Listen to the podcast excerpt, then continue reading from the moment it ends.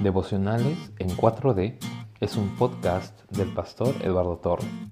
Aquí encontrarás reflexiones bíblicas cortas que nos llevarán a la santificación en cuatro dimensiones.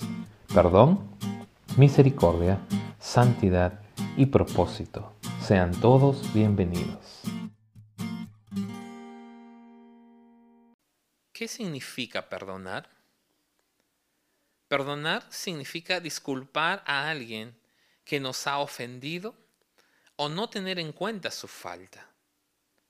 En la Biblia, la palabra griega que se traduce perdonar significa literalmente dejar pasar, como cuando una persona deja de exigir que se le pague una deuda.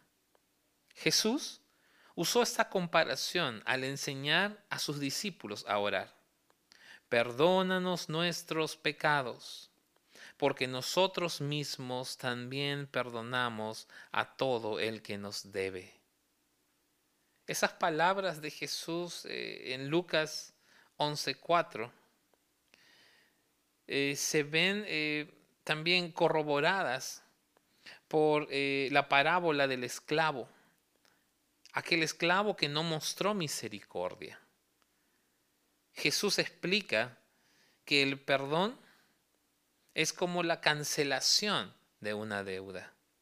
Y eso lo podemos encontrar en Mateo capítulo 18, versos del 23 al 35.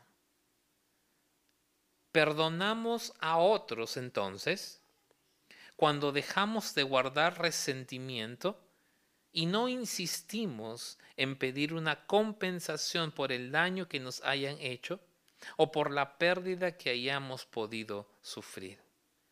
La Biblia enseña que el perdón se basa en el amor sincero, ya que el amor no lleva cuenta del daño.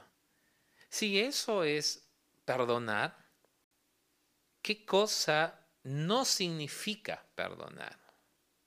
Perdonar no significa aprobar la ofensa tampoco significa actuar como si la persona no hubiera cometido la ofensa.